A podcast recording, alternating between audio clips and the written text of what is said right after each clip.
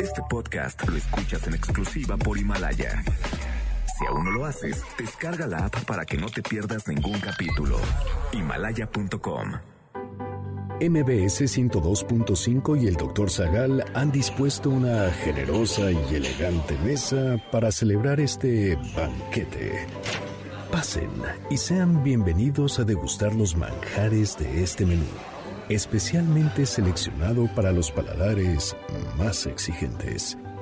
Esperamos que esta experiencia cultural les deje un buen sabor de boca.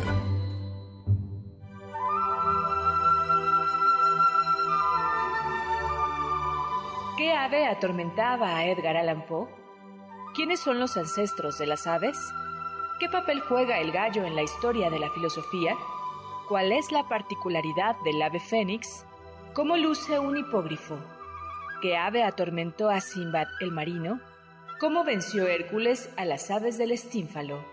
¿Qué pensaba Darwin de los buitres?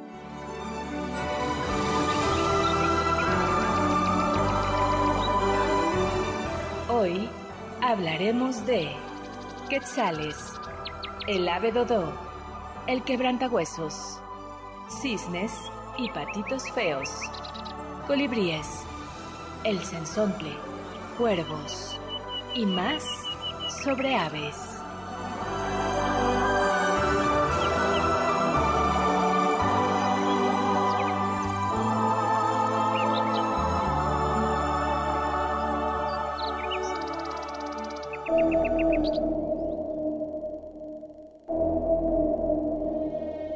Una vez, al filo de una lúgubre medianoche, mientras débil y cansado, en tristes reflexiones embebido, inclinado sobre un viejo y raro libro de olvidada ciencia, cabeceando, casi dormido, oyóse de súbito un leve golpe, como si suavemente tocaran, tocaran a la puerta de mi cuarto. Es, dije musitando, un visitante, tocando quedo a la puerta de mi cuarto. Eso es todo, y nada más.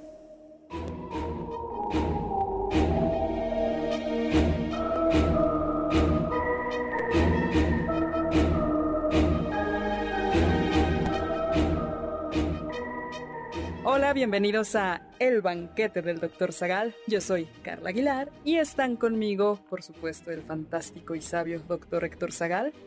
Hola, elegante y distinguida Carla Aguilar, ¿qué tal? ¿Cómo estás? Muy bien, doctor, aquí quedándonos, quedándonos encerrados. Pues en sí, casa, guardaditos. Así es, amigos y amigas, vale la pena este esfuerzo. Estaremos aquí transmitiendo, estamos eh, desde nuestras casas transmitiendo para ustedes, pero sí que estamos en vivo transmitiendo, atendiendo nuestras redes para que ustedes puedan preguntarnos, comentar lo que quieran. Así es. Y vamos a estar compartiendo cosas y escuchando el programa junto con ustedes. Y justo por las medidas, no está con nosotros, no está junto a nosotros nuestro estimadísimo Alberto Jorge. El común y corriente Alberto Horner. El común y corriente Alberto Horner, porque es la elegante y distinguida Carla Aguilar, yo y, a- y el común y corriente Alberto Horner. Eh, sigues en San Luis Potosí, ¿no? Sigo acá en San Luis Potosí. Yo creo que ya me quedé para siempre acá. No, te queremos aquí en la Ciudad de México. Pero acá está rico el airecito, doctor. Te queremos en el programa. Ah, yo también los extraño. Ah, ya nos abrazaremos todos. Carlilla, ¿qué nos leíste? Les leí la primera estrofa del poema El Cuervo de Edgar Allan Poe. El cuervo, ¿no? El cuervo posado solitario en un sereno busto, nunca más, nunca más. Es, es un poema extraordinario, triste, duro, fuerte, ¿no? Claro. Y De bueno, hecho, de, de banquete del día de hoy, doctor, les puedo preparar una borrachera como la de Alan Poe. Ay, no, no, prefiero, no, no, no, a ver. Sí, Edgar Allan Poe, que murió en 1849, era un bebedor fuerte. Era un dipsómano terrible, ¿no? Sí, le entraba, pero amigos, amigas, no basta beber para escribir como Edgar Allan Poe. Hay Sí, que no, ser- no, no, hay no. que tener Hay que talento. beber como Edgar Allan Poe. Ay, no. No, no, no. Hay que para escribir bien no hace falta beber y no Hay que con aprender métrica. Exactamente, Leer mucho. Exactamente. Y además Edgar Allan Poe tenía una imaginación y un talento verdaderamente formidable, este gran, gran, gran poeta. Pues nos toca hablar hoy sobre pajarracos, historia, aves raras y otros y otros y otras aves místicas. Hace... Yo como soy más común y corriente, doctor, cuando me dijeron de aves y literatura. ¿Qué preparaste? El patito feo. Ay, sí. ¿Nos lo vas a servir? Te los voy a servir. No, el patito feo no hay que comérnoslo. No. En la Edad Media se comían los cisnes. ¿Eh? En la Edad Media sí se comía cisne. El patito feo es cisne, luego el patito feo se come. Yo pensaba servirles de comer el pavo induccionista, inductivista, perdón. Ese no conozco esa historia, ¿qué es? ¿No conoce el pavo inductivista? No. La, la, contaba Bertrand Russell para hablar sobre los problemas de la inducción filosófica. A ver. ¿Qué decía? Entonces es una granja que compra un pavo y, y lo alimenta todos los días a las nueve. Pero el pavo es un científico. Entonces no quiere sacar conclusiones precipitadas y observa cada día qué pasa a la hora de la comida.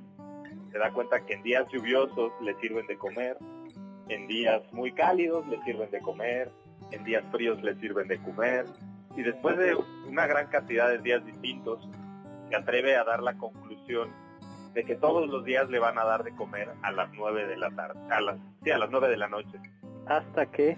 Hasta que llega la víspera de Navidad, le cortan la cabeza y de nada sirvió su teoría científica.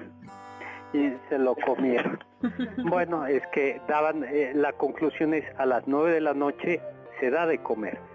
No, y, no. a veces uno come y a veces uno es la comida. A veces uno come y a veces es la comida.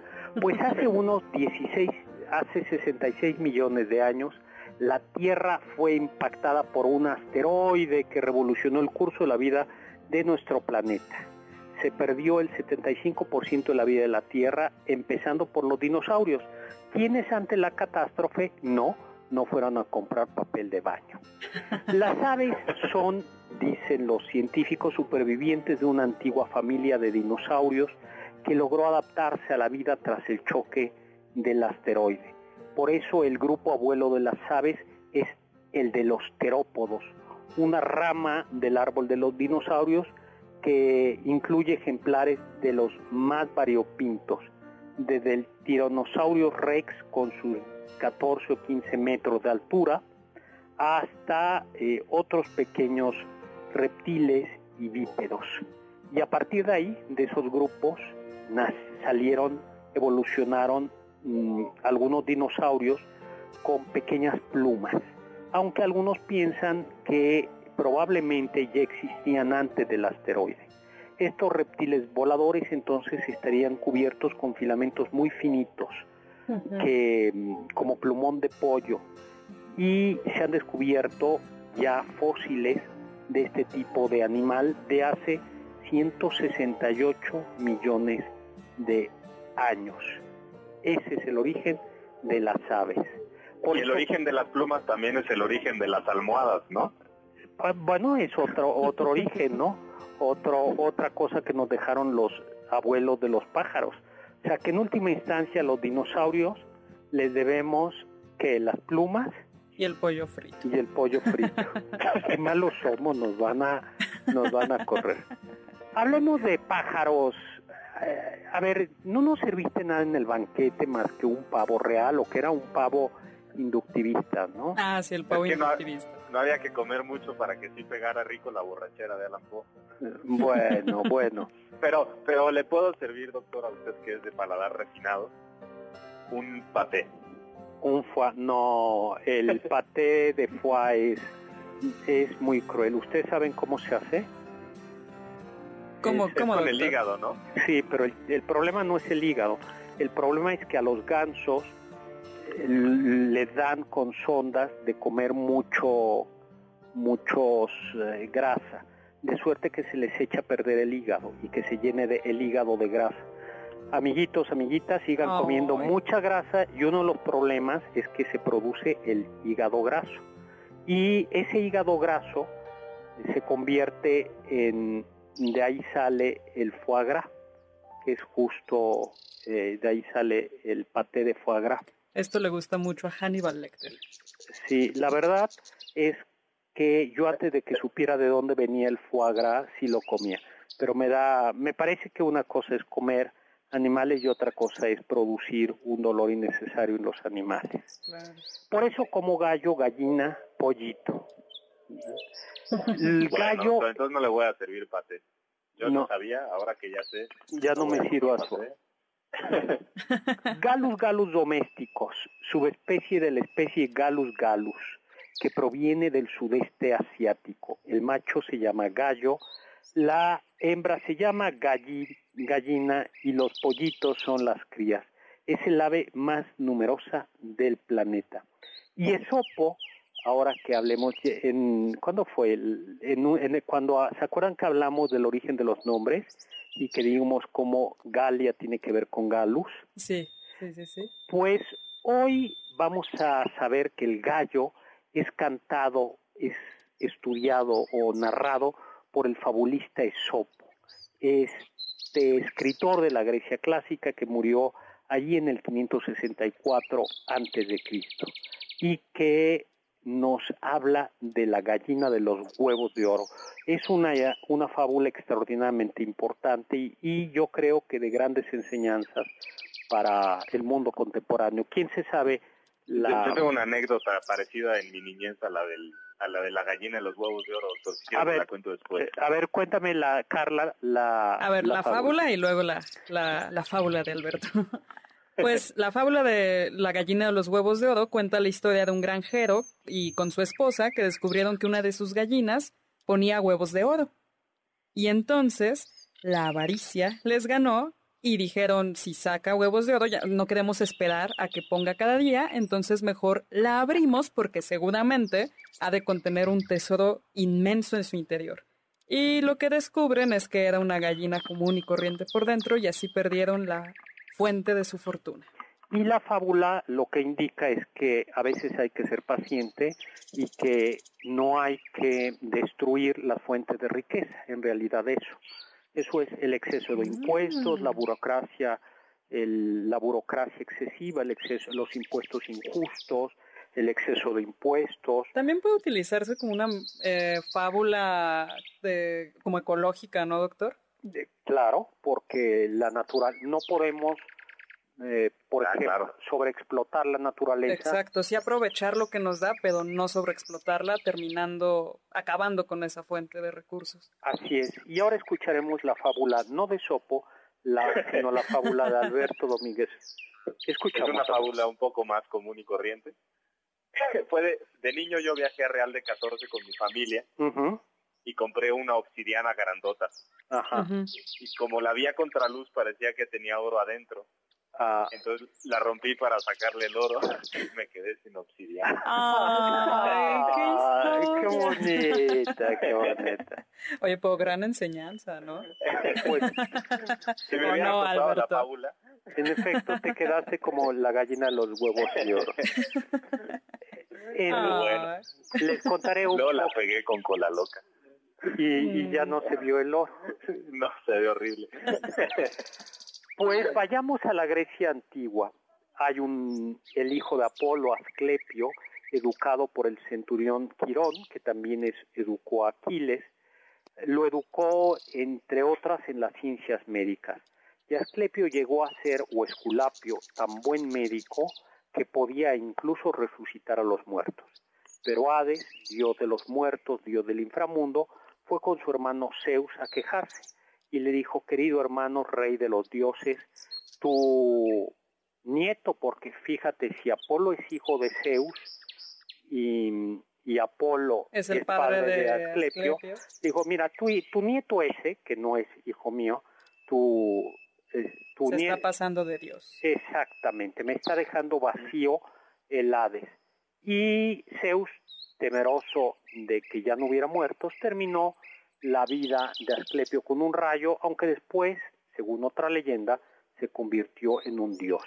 Y por eso, al convertirse en el dios de la medicina, existía una costumbre, y es que una vez que tú te curabas, para curarte, le decías a Asclepio, cúrame, cúrame, cúrame. En Pérgamo, de hecho, en la ciudad de Pérgamo, existía un enorme santuario, especie de hospital, de biblioteca, de laboratorio, de spa, algo así en honor de Asclepio, donde por cierto había serpientes, decían camastradas, que le lamían las heridas a los enfermos para curarlos. Guácala. Entonces imagínate la cantidad de infecciones. Bueno, el caso es que si tú te curabas y le, el voto en agradecimiento que hacías era sacrificarle un gallo a Asclepio. O sea, ya se ve que a, Asclepio le gustaba no una gallina, sino el caldo de gallo y le sacrificaban un gallo. Y esto tiene que ver con la filosofía. Doctor, pero lo contamos cuando regresemos de un muy breve corte. Regresamos. Del diccionario del doctor Zagal. La locución latina rara avis significa literalmente ave rara o extraña. Sin embargo, se utiliza para referirse a una persona o cosa que es poco común o que tiene alguna característica que la distingue de las demás de su misma especie o gremio.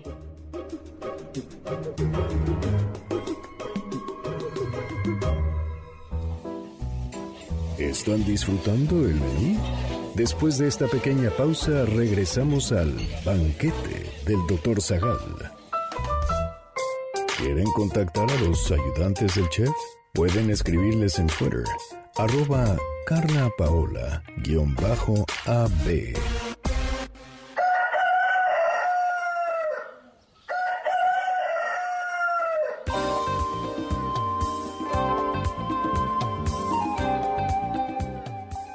amigos y amigas, ya volvimos a el banquete del doctor Zagal. Yo soy Carla Aguilar y me acompaña el muy estimado, aunque él dice que común y corriente, Alberto Horner.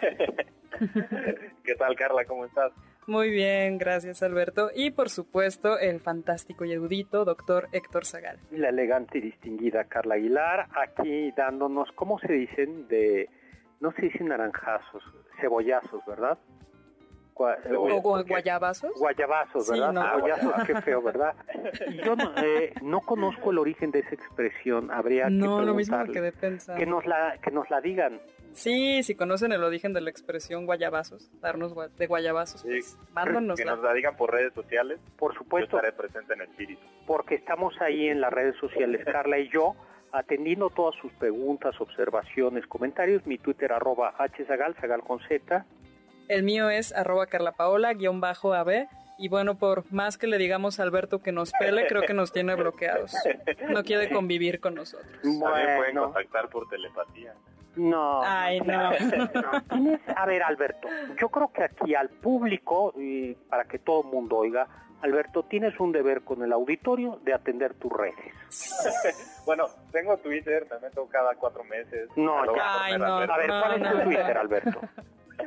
¿Eh? ¿Cuál es tu Twitter? Arroba Horner Alberto. A ver, prométenos que durante la cuarentena vas a atender tu Twitter para el, durante los programas. Es una vez a la semana, oye. Cambié la contraseña y dejé la contraseña nueva en un cajón en la Ciudad de México.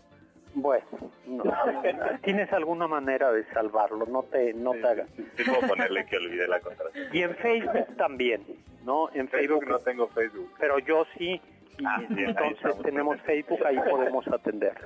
Ah, y tengo también Instagram, hzagal, aunque ahí publicamos menos anécdotas porque es iconográfico.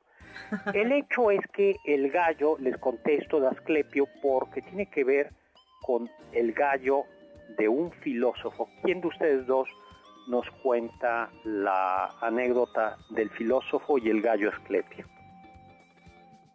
Yo, yo quiero, yo quiero, yo. a ver, a ver, Alberto. Alberto. Pues el punto es que antes de petatearse, Sócrates dijo, le debemos un gallo a Asclepio, ¿no? Sí, pero ¿de qué se estaba muriendo Sócrates? Sí, porque no se ah, petateó, nada más lo petatearon, por así decirlo. Lo petatearon. bueno, pues Sócrates era un pervertidor de los jóvenes, creador de dioses falsos. Decían. Decían. Fue acusado de... De impío, ¿no? Y, bueno, claro, lo sometieron a juicio, lo acusaron de a pena de muerte. En realidad, lo más seguro es que eran intereses políticos, ¿no, doctor? Sí, sí, como muchas acusaciones de este tipo. Y, el castigo era muerte mediante la cicuta. Y le dieron su traguito de cicuta. Ajá, justo en su lecho de muerte, cuando, cuando bebe la cicuta, él hace una reflexión sobre la inmortalidad del alma. Al momento de reflejar, pues hay muchas maneras de interpretar el argumento, entre ellas que la filosofía es una preparación para la muerte y que no estamos seguros de que la muerte sea algo malo.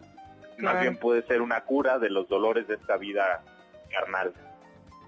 Y entonces Sócrates le dice a sus discípulos, según el Fedón de Platón, que en realidad es un diálogo más tardío, no es de la época de Sócrates, le dice, recuerda que debemos un gallo asclepio, es decir, esta muerte en realidad me ha librado. Ay, qué bonito. Es, es, bonita esa, ah. esa expresión. El ave fénix. El ave fénix es un ave que vive en Arabia, que resurge de las cenizas. Según el ave fénix, una vez eh, que ya se siente vieja... Que es cada 500 años más o menos, ¿no, doctor? Más o menos, ya son 500 años, ya son vejez. Hace un nido con hojas de palmera y con incienso y otras resinas y lo pone al sol. Y el sol candente del desierto hace que las resinas inflamen el nido en el que está el ave fénix, se quema, se reduce en sus, a cenizas y de sus cenizas resurge. Nueva, joven e inmortal. Por eso, inmortal porque una y otra vez resucita. Por eso la, la, mm, el ave fénix se convirtió en el símbolo de la consagración, perdón, de la inmortalidad, de la resurrección, del cambio de alma y más tarde en el cristianismo el ave fénix será el símbolo de Cristo o de la inmortalidad del alma. Cristo es el ave fénix porque resucita de los, de los muertos, ¿no? Y por cierto, eh, Heródoto, el historiador griego, habla algo sobre sobre el ave fénix, aunque como es un historiador serio, dice que es lo que dice Heródoto del ave fénix. A ver. Dice, otra ave sagrada hay allí que solo he visto en pintura. Perdón que te interrumpa, eso es muy importante. Heródoto no dice yo vi el ave sagrada. Así es. A mí me la enseñaron en un dibujito.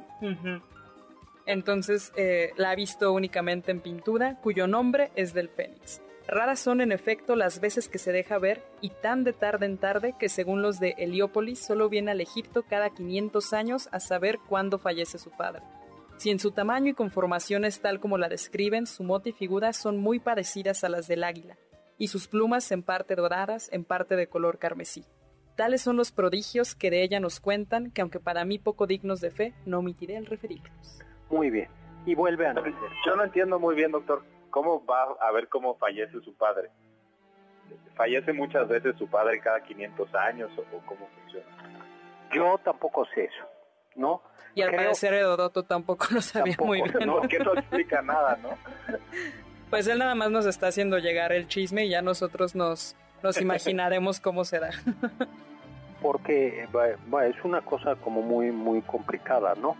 Y luego algo importante es que del ave, bueno, no importante, pero bonito, es que el ave fénix aparece en Harry Potter, ¿se acuerdan? Sí, es, es, Fox, el ave del director de, bueno, Dumbledore, el director de la escuela de Hogwarts. Y cuyas lágrimas, pero hay otra, hay un ave fénix, ¿no? Sí, es esa. Y es la que tiene lágrimas que curan todo. Así es. Que curan de... Ah, no me acordaba yo de esa parte. Luego hay otra ave mitológica que tiene una parte de águila gigante con plumas doradas, afilado pico y poderosas garras.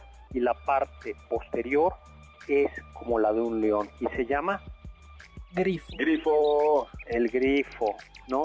¿Qué nos dice Marco Polo del grifo? Nos cuenta. Habéis de saber que en todas estas islas que están hacia el mediodía en tan gran cantidad, en donde las naves no van ya por la corriente, dicen que hay grifos, y estos pájaros aparecen en ciertas épocas del año, pero no son como los imagina la gente con cabeza de león y cuerpo de águila. Los que les han visto dicen que en realidad son como inmensas águilas y cuentan que son tan fuertes que se llevan en el aire a un elefante y le dejan caer desde lo alto, de modo que se revienta al llegar al suelo. Dicen que con las alas abiertas mide 30 pasos y las alas son de 12 pasos de largo y muy gordas en proporción. Y esto se supone que sucede eh, por ahí por Madagascar. o sea que por favor no vayan a Madagascar porque si un grifo puede hacer eso con un elefante, imagínense lo que podrá hacer con nosotros.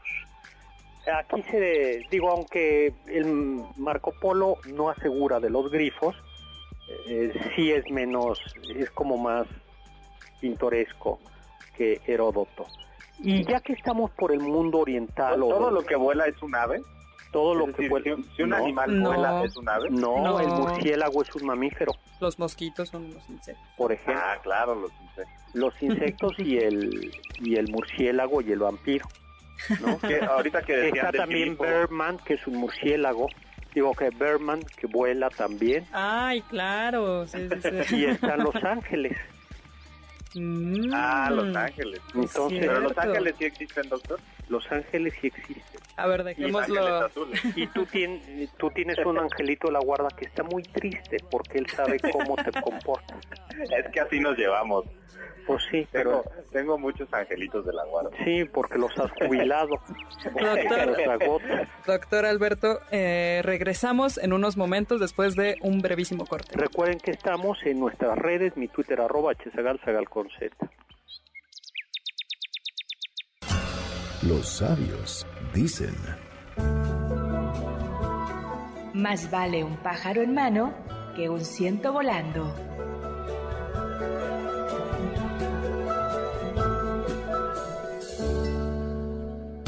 Ponte en contacto con nosotros. ¿Tienen algún comentario? Página de Pueden contactar al chef principal, el doctor Zagal, en Twitter, arroba hzagal.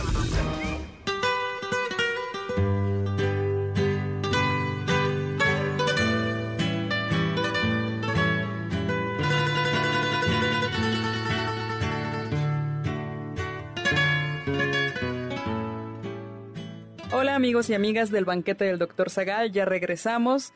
Eh, les recordamos que los acompañamos vía redes sociales, estamos ahí en vivo escuchando el programa con ustedes porque recuerden lo importante en estos tiempos, en estos días es quedarnos en casa, quedarnos en casa, quedarnos en casa y en MBS los acompañaremos con excelentes programas todos los sábados y también a lo largo de la semana.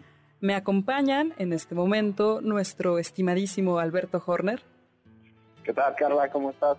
Muy bien, muy bien, Alberto. Gracias. Y, por supuesto, el erudito y sabio doctor Héctor Zagal. Gracias, elegante y distinguida Carla Aguilar. Gracias, doctor. El ave rock es un ave de rapiña gigante cuyo origen se encuentra en la mitología persa.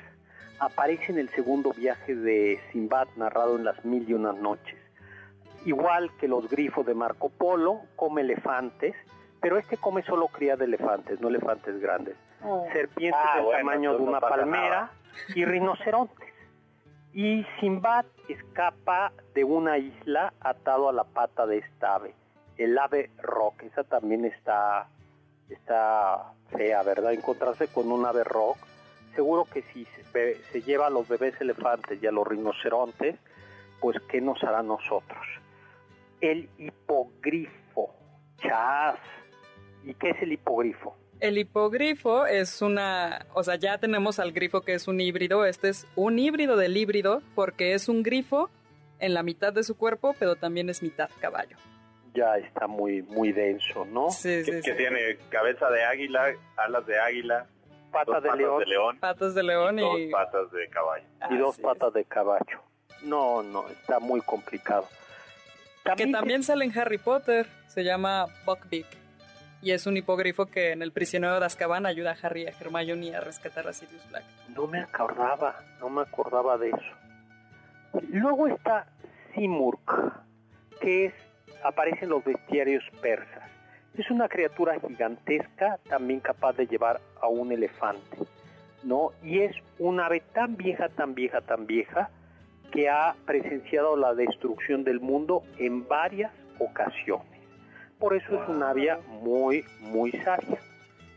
O sea, seguro el Simurg nos diría, no se quejen, por favor, de la de la, pandemia. De la pandemia, ¿no? ha habido peores tiempos. Esto de los elefantes, doctor, suena, por una parte, son, son estas aves muy imaginativas y monstruosas, pero por otra parte esta descripción puede ser hasta muy científica, ¿no?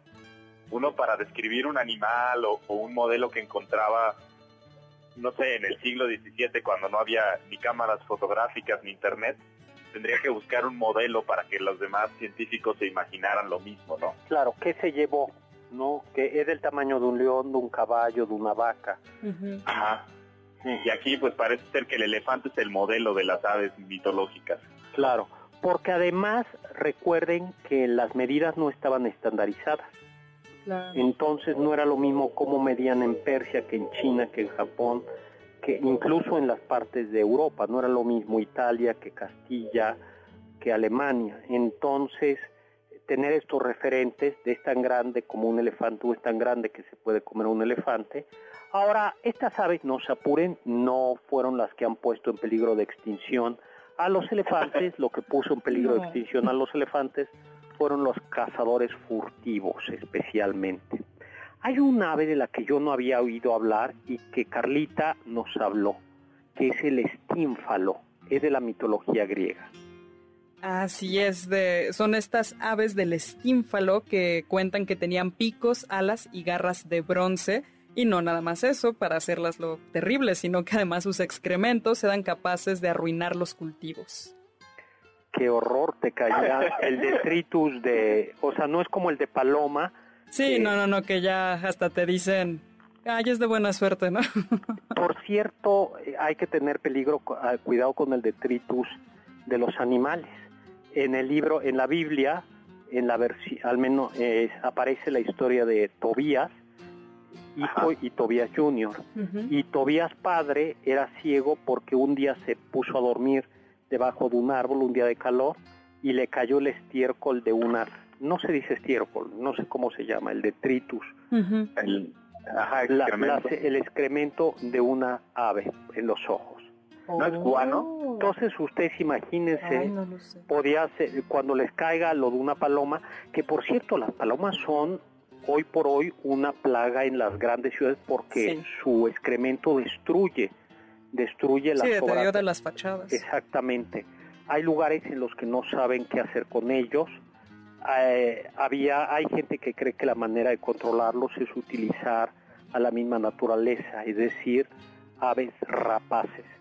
Y ustedes no lo sabían, Wow. pero algunos aeropuertos, como las algunas aves son muy peligrosas para los aviones, lo que tienen son, hay algún aeropuerto que tienen algunas aves rapaces ahí como para mantener controladas a las Wow, a las a las palomas. demás. Sí, a un, ¿qué fue? A un amigo mío que venía de Guadalajara, eh, no me acuerdo este, si iba a volar o iba a aterrizarse, una de las dos cosas. Ah, En Guadalajara, pasando por Chapala, le entraron, le entraron, creo que garzas, no sé si garzas o patos, una garza o un pato a la turbina y tuvieron que aterrizar de emergencia. No, sí, me imagino. Mochuelo de Atenea. Atenea, la de los ojos de lechuza. En realidad no es ojos de lechuza, por- Sino de es un mochuelo. mochuelo, que es una especie de mm, ave de el Mediterráneo. Atenea es diosa de la sabiduría, protectora de la ciudad de Atenas. Es, eh, es muy curioso porque Metis, una titánide que personificaba la prudencia, se acostó con Zeus. Pues qué Y- prudente. Sí, pero espérate, espérate. Como eh, de ahí iban a ser, se embarazó Metis Sí. y Zeus, sabiéndolo, dijo, pues no, me da miedo que... Que haga lo mismo que yo hice con mis padres, con mi que- padre, ¿no? Exactamente, como su padre, él había matado o encerrado en el infierno a su padre y su padre, Cronos, había castrado a su abuelo, dijo, yo no quiero que me apliquen a mí la de mi abuelo o la de mi, que le apliqué yo a mi papá, debo de evitar Ajá. que nazca ese niño. Y entonces lo que hizo fue, se comió a la mamá, No, bueno. o sea, a Metis, y se la comió en el sentido físico el término. Ah, sí. Porque era una estrategia un poco más Radical. Este, era una especie de refrito de lo que hacía Cronos, ¿no? Porque Claro. Cronos se comía a los hijos Exactmente. y Y Zeus pensó, bueno, para que no me engañe, astilla. Y Zeus se salvó porque no se lo pudo comer, sino le dieron una piedra. Entonces se la devoró. Y después de eso se ve que la cena le cayó pesada porque Zeus tenía dolor de cabeza, una terrible jaqueca, y llegó Hefesto, el dios del fuego y de la metalurgia, en auxilio de Zeus, y Zeus le dijo, pégame, pégame, me duele tanto la cabeza que necesito, aunque sea un golpe.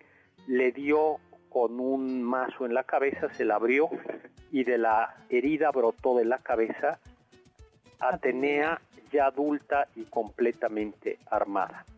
Y por eso em, el ave de Minerva es el, ave eh, que refleja la, el mochuelo, es un ave como la lechuza que puede ver en la noche, dice la leyenda. Y por eso es especialmente astuta, ¿no? Y por eso acompaña a Atenea, que es la diosa de la sabiduría. Así es. En parte es una metáfora, ¿no? Si puede ver en la noche es que puede entender los misterios. Lo puede ver todo, ¿no? Exacto. Hay aves que son, que tienen mala fama, ¿no? El buitre, por ejemplo. Sí, es, es interesante. Dicen que Charles Darwin en su diario, mientras, bueno, que lo escribió mientras estaba a bordo del Beagle para viajar hacia América, en 1835 calificó a los buitres de aves repugnantes. Cuyas cabezas peladas es decir, sin plumas, se formaron para ahondar en la putridez. Darwin pensaba que estas, que justo como, como comen mm, cadáveres, son aves carroñeras, si tuvieran muchas plumas en la cabeza, se contaminaría. Y que por eso pueden eh, no tienen no tienen plumas en la cabeza ni en el cuello para poder adentrarse en los cadáveres. Doctor, vamos rápidamente a un corte y ya regresamos. Cuéntenos cuál es su ave favorita por Twitter, órale. Perfecto. ¿Cuál es su ave favorita y cuál es su ave menos favorita? Perfecto, lo revisamos en las redes sociales y en un momento regresamos. Escuché que... En la mitología egipcia, el Benú es un ave que se creó a sí mismo a partir del fuego que ardía en un árbol sagrado. Se le asociaba a las periódicas crecidas del Nilo y a la medición del tiempo.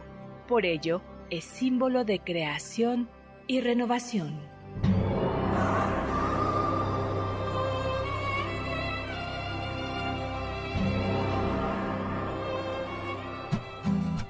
¿Faltaste a alguno de nuestros banquetes?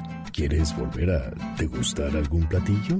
Escucha el podcast en www.mbsnoticias.com. ¿Listos para el siguiente platillo? Quédense con nosotros, pues aún queda mucho por picar y la promesa de postre. Hay quien dice que... Darwin se preguntaba cómo un ave tan llamativa como el pavo real había logrado sobrevivir, pues si bien sus plumas atraían a las hembras, también era un llamado a los depredadores. Por ello, en 1871, Darwin publicó El origen del hombre y la selección en relación al sexo, en donde expuso que no solo basta con ser apto para sobrevivir, sino ser atractivo para el sexo opuesto. Si nadie nos escoge para procrear, nuestros genes se pierden.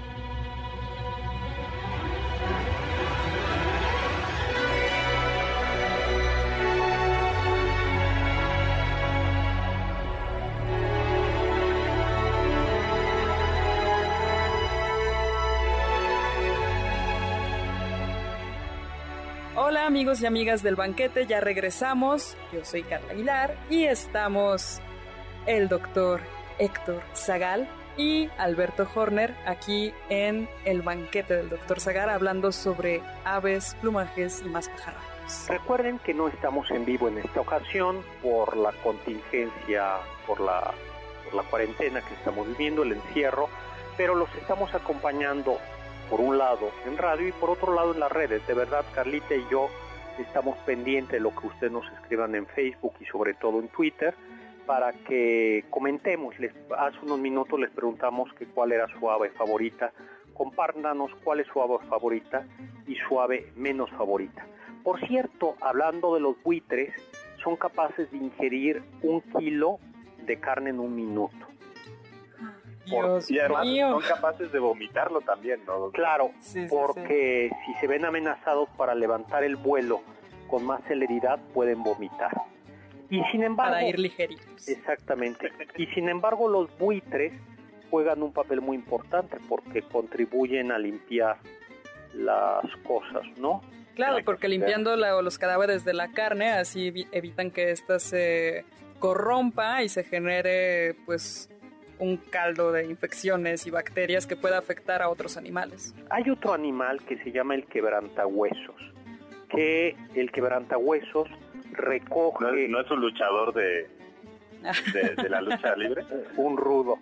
Pues el, el, el quebrantahuesos no solo es un rudo, sino es un animal por la costumbre de remon- retoma- retomar huesos, caparazones hasta gran altura, para después soltarlos contra las rocas y alimentarse de lo que hay adentro, de lo que hay. Y dice la leyenda que el filósofo, eh, perdón, el escritor Esquilo, el gran trágico griego, había recibido un vaticinio. Le dijeron, morirás porque se te caerá una casa encima. Y entonces Esquilo procuraba no entrar a ninguna casa. En, eh, Esquilo era peloncillo, como yo, no mucho más calvo. Iba en la calle, en la playa, y un quebrantahuesos había recogido una tortuga, sube la tortuga al cielo y ve abajo una piedra redonda, redonda y luminosa. Y entonces avienta, avienta la tortuga encima de la piedra y, oh sorpresa, Era la calva de esquilo. con lo cual se, con- se cumplió la profecía, a saber que el quebranta, que iba a morir Esquilo porque le iba a caer una. Una casa encima. Dodó, Dodó, Dodó es un pe- Dodó es un gran animal, es un pájaro extinto que existió en las Islas Mauricios, existió en el siglo XVIII y que aparece en Luis Carroll y aparece también en una caricatura de, ay, ¿cómo se En llama? los Looney Tunes, ¿no? En Looney Tunes hay Ah. el, ver- el Dodó antiguo y el Dodó, Dodó nuevo, ¿no? Y que era un personaje eh, tonto, decían, porque no tenía depredador natural. No quiero decir tonto, sino al no haber depredador natural en las Islas Mauricio, era un ave muy confiada. Y cuando los hombres llegaron a habitar las islas, cazaron con gran facilidad al Dodó, que tenía... Exactamente. Yo fíjate que tengo, que es impresionante en la Ciudad de México y en otras ciudades, hay aves que son, que terminan acostumbrados al ser humano, como las palomas, pero también los gorriones. Por ejemplo, Sí. los gorriones de los parques pueden estar al lado de los niños y de la gente. Eh, en mi casa hay un pequeño jardín y aunque les pongo un poquito al pista, los gorriones bajan, pero todavía no me tienen confianza. Con esto lo que quiero decir es que si hay un instinto en algunos animales, los animales van aprendiendo a convivir con el ser humano y, y se modifican sus comportamientos.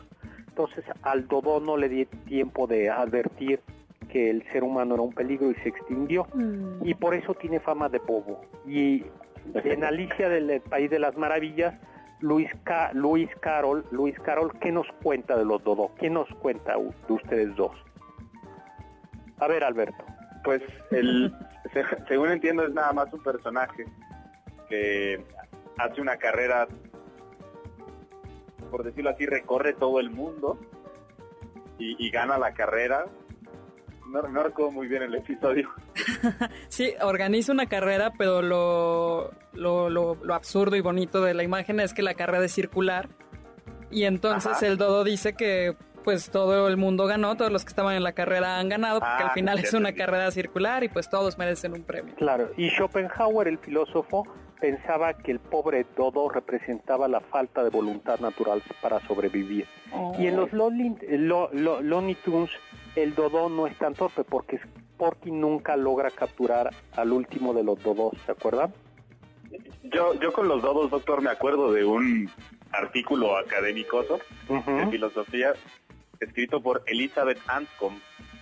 Ay, yo conocí a Elizabeth Anscombe. ¿Y qué decía del dodo? Ah, bueno, es el artículo famoso en el que analiza un argumento de San Anselmo sobre la existencia, Ajá, sobre la existencia de Dios. de Dios. y él utiliza al do- ella utiliza al dodo para explicar la diferencia entre la esencia y la existencia. O sea, el dodó, El dodo sabemos es, qué es el dodó, pero, pero no existe. pero no existe. Pero alguna Porque vez existió, pero alguna Ajá. vez existió. Quetzales, pues tristemente el quetzal, que está en el escudo nacional de Guatemala, y que era, sus plumas eran muy apreciadas por los indígenas por- en Mesoamérica, eran muy muy apreciadas, está en peligro de extinción. Y está en peligro de extinción porque nos hemos acabado su hábitat natural. ¿No? ¿Qué comía un quetzal? Insectos, pequeños animales como lagartijas y ramas, aguacates silvestres, y vivía en Guatemala, Honduras, Costa Rica, Chiapas, Salvador, Nicaragua, ¿no? Los machos son más llamativos que las hembras, ¿no? Y, tiene, y no desarrollan cola, a diferencia. Quetzal quiere decir bello, ¿no? En, en náhuatl, ¿no? y eran luego el sensontle hay un poema bellísimo el, Sale en el billete de 100. sí, de Nezahualcóyotl. Y que eh, el, su plumaje es gris o pardo tiene ojos amarillentos pata y picos negros pero eh, es capaz de imitar distintos sonidos de otros animales y de otros especialmente de otras aves por eso se le conoce como el pájaro de los 400 voces ¿Y qué nos dice Nezahualcóyotl? Dice, amo el canto del sensontle, pájaro de 400 voces. Amo el color del jade y el enervante perfume de las flores. Pero amo más a mi hermano, el hombre. Ah, bonito, bonito. El colibrí. ¿Qué me cuentan del, del colibrí? Pues México Tenochtitlan fue fundado por el pedido que hizo el dios Huitzilopochtli de fundar una ciudad donde estuviera el águila, devorando la serpiente. Y el apodo del dios era colibrí del sur. Colibrí en náhuatl quiere decir eh, justo Huitzili, similar a Huitzilopochtli. Eh, Por cierto, si se detienen las alas de esta pequeña ave en pleno vuelo, les da algo así como un paro cardíaco. A mi casa venían antes en las primaveras colibríes, pero ya no vienen, ¿no? Eh, su corazón bombea la Tiene, sangre. tiene que ponerles comidita, doctor. Pero es que me dijeron que ya no les pusiera y fue un error. ¿sí? Ah, Y me- no, pues se les voy a volver a poner. Ah, Ahora, sí, para que lo visiten. doctor. El corazón late 1200 veces por minuto, ¿no? Y sus alas dibuja, dibujándose infinitos, los colibríes pueden volar en cualquier dirección que deseen, son como helicópteros. Cuando Maximiliano y Carlota se paseaban en los jardines del Alcázar, en el castillo Chapultepec, quedaron sorprendidos por esas pequeñas aves que paseaban ahí. Y el jardinero del emperador, Nechtel, decía en sus memorias que son pajaritos pequeños y gentiles que zumban con la rapidez de una flecha. Y yo había escuchado una leyenda maya, doctor, que dice que cuando los dioses terminaron de crear a todos los seres de la tierra y a cada uno le habían encargado un- una labor, eh, se dieron cuenta de que ninguno había recibido la tarea de llevar los deseos o pensamientos de un lugar a otro y entonces Wow. tomaron una, una piedra de jade y la tallaron en un, a forma de una pequeña flecha muy muy chiquita y cuando estuvo lista soplaron en ella y salió volando y así nació el colibrí. Y por cierto, también sus plumas eran muy apreciadas y los cazadores mesoamericanos, especialmente los mexicas, los cazaban con cerbatanas para no lastimar las, Las plumas. las plumas, ¿no? Qué curioso lo del pensamiento. En Manizales, Colombia, hay un hay un parque que se llama el Rincón del Pensamiento, el Recinto del Pensamiento, donde llegan muchísimos colibríes. Ah, Ay, mira. pues es por eso. Debe ser por eso. Seguramente. Patos, ¿cuál es el pato más famoso? El pato Donald. el pato Donald que apareció por primera vez en junio de 1934, ¿no? Aunque poco después aparece el pato Lucas en 1937. Los dos son medios bobos. Y luego apareció, ustedes son muy jóvenes, pero en las épocas en que eh, el comunismo y la izquierda estaba Pato todo lo que daba. Había un libro que se llama Para leer al Pato Donald, que hacía como un Ah, ¿sí? análisis, Ah, a- un análisis desde el punto de vista del marxismo de la izquierda, de cómo el Pato Donald era propaganda y era depravado, porque entonces decía, por ejemplo, fíjate cómo está Pato Donald y Daisy y los sobrinos, Hugo, Ajá. Paco y Luis. ¿Y de quién son los hijos los sobrinos? ¿de quién son? No lo sé. Y eh, exactamente eso decía, es una destrucción de la familia y la promiscuidad, porque entonces no queda claro nunca de, de quién son los sobrinos, los tres, Hugo, Sí, Paco sí, y sí. Luis, y es muy sospechosa la relación entre el pato Donald y Daisy. Luego, por supuesto, está el pato capitalista, que es Rico, Rico MacPato. MacPato. Rico MacPato. Y con todo... Pues yo creo que ese libro puede ser nuestra recomendación del chef, ¿no? No, ya ese no lo recomiendo. Hans Christian Andersen, el gran poeta y escritor danés, el patito feo, palabras más, palabras menos, es un patito torpe, feo, Desproporcionado. desproporcionado y que resulta al final que no era patito, sino era Un hermoso cisne blanco. Exactamente. Ya les conté que en la Edad Media era costumbre comer la carne de cisne y Wow. servían al cisne y lo envolvían otra vez en sus plumas. Ay, doctor, ya se nos acabó el tiempo. Bueno, pues escríbanos, díganos cuáles son sus aves favoritas, leyendas de pájaros, para que nosotros contestemos y estemos ah, aquí acompañándolos. Muy pronto regresaremos, bueno, no sabemos A mí cuándo. me pueden mandar sus pensamientos con colibrí. No. Ay, sí, qué bonito. Sí, por favor. No, a ver, Ricardo, digo Alberto, tienes por favor que ponerte y atender bien. las redes para que nuestros amigos de Bueno. radio se sientan acompañados por ti. Twitter es un ave. Mm, ahí está. Sí, Ay, es cierto. Muy bien, bueno, ya nos tenemos que ir, Carla. Muchísimas gracias, Alberto Horner. Muchísimas gracias, doctor Zagal. Y muchísimas gracias a ustedes que nos permitieron acompañarlos un sábado más. Nos, ex- nos escuchamos la próxima semana. Muchísimas gracias. Maravilloso. Confiamos que este banquete ha sido un deleite gourmet y cultural. Gracias por escucharnos y los esperamos el próximo sábado con una deliciosa receta que seguro será de su agrado. MBS 102.5. Estamos contigo. Este podcast lo escuchas en exclusiva por Himalaya. Si aún no lo haces, descarga la app para que no te pierdas ningún capítulo. Himalaya.com